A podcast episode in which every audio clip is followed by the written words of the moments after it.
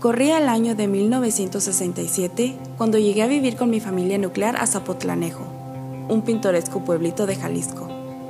Ahí me tocó ir a una escuela de gobierno para niñas y todos los viernes nos exigían ir a confesarnos, situación con la que nunca estuve de acuerdo.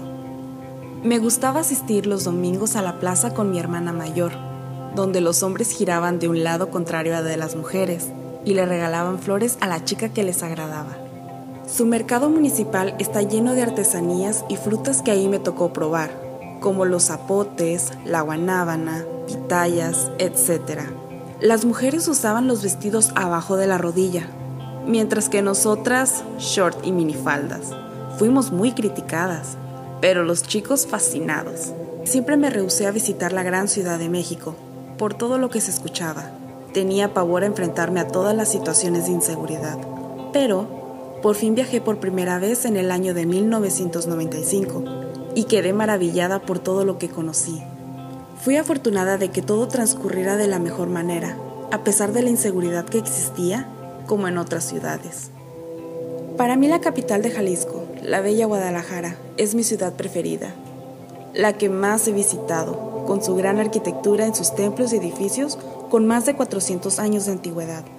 Sus bellísimas casonas antiguas, con sus aguanes y sus portones que se abrían con unas tremendas llaves.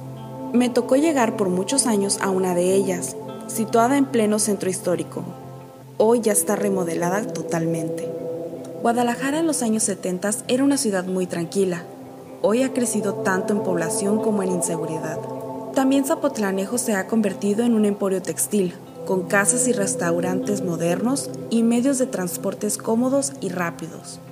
En noviembre de 2020 tuve la oportunidad de visitarlo y sentí mucha nostalgia al encontrar mi vieja escuela, hoy convertida en casa de la cultura, pero aún conserva sus ventanales originales.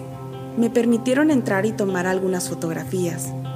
Qué bellos imborrables momentos me tocó vivir. Momentos imborrables de Irma Villaseñor.